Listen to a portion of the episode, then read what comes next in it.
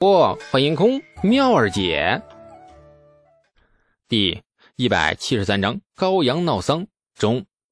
说到小丫鬟先奸后杀，最后被地主儿子分尸割喉后，东阳渲然欲泣，高阳却气得俏脸通红。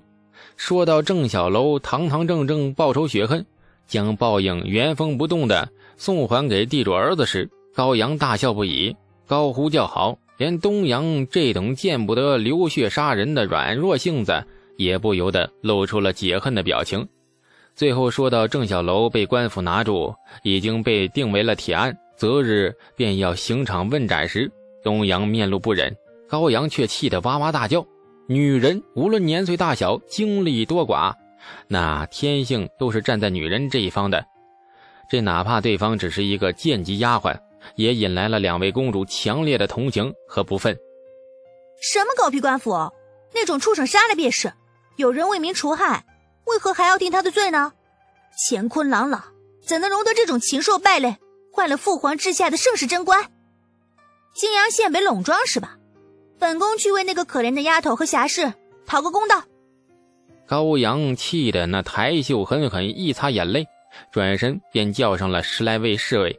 一群人上了马，杀气腾腾的直奔北陇庄而去。河滩边一片寂静，一大一小两只手悄悄牵在一起。东阳红着脸，恨恨地剜了他一眼：“小混账，你故意的吧？你挖好坑等我妹妹往里面跳。”胡说啊！我和高阳公主殿下都是为了正义。高阳丝毫不觉得自己跳进坑里了。此刻他很气愤，气得快要炸了。毕竟只是一个十二岁的小姑娘，她的心思很单纯，爱与恨都是明明白白写在脸上。至于对剑吉的态度，高阳平日里也不在乎这种人的生死。他住进宫殿里，那宫女和宦官并不少，心情不爽时也常对他们又打又骂。然而那个地主家的丫鬟太可怜了，竟然活生生被虐杀。最受不了的居然是先奸后杀。李素说到这个事实时，成功的激起了高阳的怒火，一口郁闷之气堵在高阳的胸间。已定下的铁案，他无法翻覆，但是这口气必须要发泄出去，不然会疯掉的。领着侍卫，骑着快马，一行人出了太平村，朝着那北陇庄飞驰而去。太平村离北陇庄并不远，相隔只有二十多里地。若隔得远的话，估计郑小楼也没有缘分遇到这桩事。小半个时辰过去，高阳终于赶到了北陇庄。一行十多人骑马冲进庄里，高阳立在马鞍上，翘首望去，见远处有一户人家门前挂着白帆，显然是在办丧事。高阳马上锁定了这一家，神情愤怒的狠狠一踢马腹，马儿载着他飞奔。后面侍卫们急忙跟上，高阳没猜错，办丧事的这一家正是那户地主，家主的儿子被郑小楼杀了，凶手已经被拿住，那家里自然要给儿子办丧事。高阳一行人骑着马冲到地主家门前，见那门楣上高高挂起的白皮灯笼，大门两侧竖着无数白帆，大门敞开着，门内的院子里坐着一群和尚。正团坐在地上办法事，念诵着往生经文。两名下人站在正房的屋顶两边的瓦片上，手里举着白色的幡子，使劲的摇晃招魂。这高阳见这般架势，想到那个可怜的无依无靠的丫鬟，不由怒上心头，骑在马上，扬起马鞭，一股极度跋扈嚣张的模样，斥喝道：“死了的不算，没死的，给本宫滚出来！”高阳一声断喝，这地主家门前的下人仆役们吓呆了。这声叫喊不可谓不霸气，从里到外透着一股子浓郁的跋扈味道。特别是高阳说这话时，面孔朝天，两只小鼻孔冷冷地瞪着地主家门前的家仆，模样非常的来者不善。门前的家仆们呆呆地看着他，以及他后面十来个明显已经开启打砸抢的模式的侍卫们。时间仿佛迟滞不动，后院的院子里却仍听到和尚们喃喃念诵的梵音。高阳不耐烦了，刁蛮公主怎会忍受被一群下人这样傻呆呆的注视？手中马鞭高高扬起，风驰电掣一般狠狠挥落，啪的一下，随着一声惨叫，一名下人脸上留下了一道血淋淋的鞭痕。旁边的人见势不妙，连滚带爬朝着院子里跑去。地主人家姓冯，隋乱之时也是贫困农户，和太平村胡家的发迹史大同小异。趁着大唐高祖皇帝立国那几年，做点小买卖，一步一步将家业给扩大，最后终于成了富甲一方的地主土豪。男人有钱就变坏，这句话古今通用。冯家到了第二代时，已经有些为富不仁的势头了。到了第三代，家里几个子弟更是吃喝嫖赌样样不落。当然，再怎么变坏，也只是限家里和外面的青楼楚馆。对寻常的庄户百姓，借冯家一百个胆子，他也不敢欺负。死去的丫鬟没有名字，连籍贯都模糊不清，只是有年灾荒，被人扔在路边的草丛里，哭得嗓子哑了，被路过的冯老爷捡回家，落了贱籍。小丫头长到十二三岁，终于出落的有点模样了，终究免不了被冯家糟蹋虐杀的命运。听说门口有人闹事，冯家家主怒气冲冲跑出来。白发人送黑发人已经是人生至痛，还有人来大闹丧事，是可忍孰不可忍？冯家主领着一群护院家仆，气势汹汹地冲进门外，见门外静立着十余匹高头大马，马上皆是彪悍汉子，为首一人身着红衣猎装，俏面冷肃，竟然是一名女子。冯家主当即呆了一下，接着怒道：“嗯，尔等何人？来我冯家意欲何为？”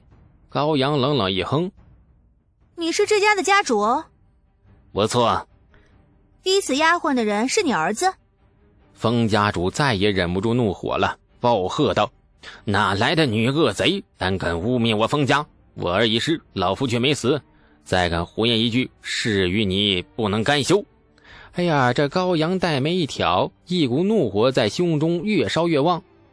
田舍老奴胆敢辱骂本宫，你儿子伤天害理，虐杀下人，他做得，我却说不得了吗？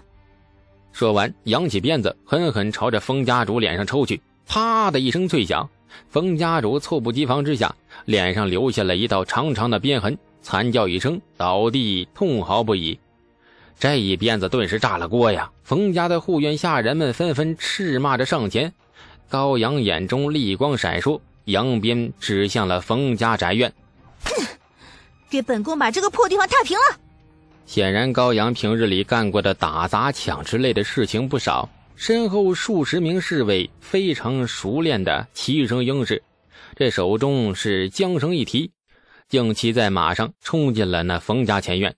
遇上上前阻拦的护院家仆，一记截堂挥去，护院纷纷倒地。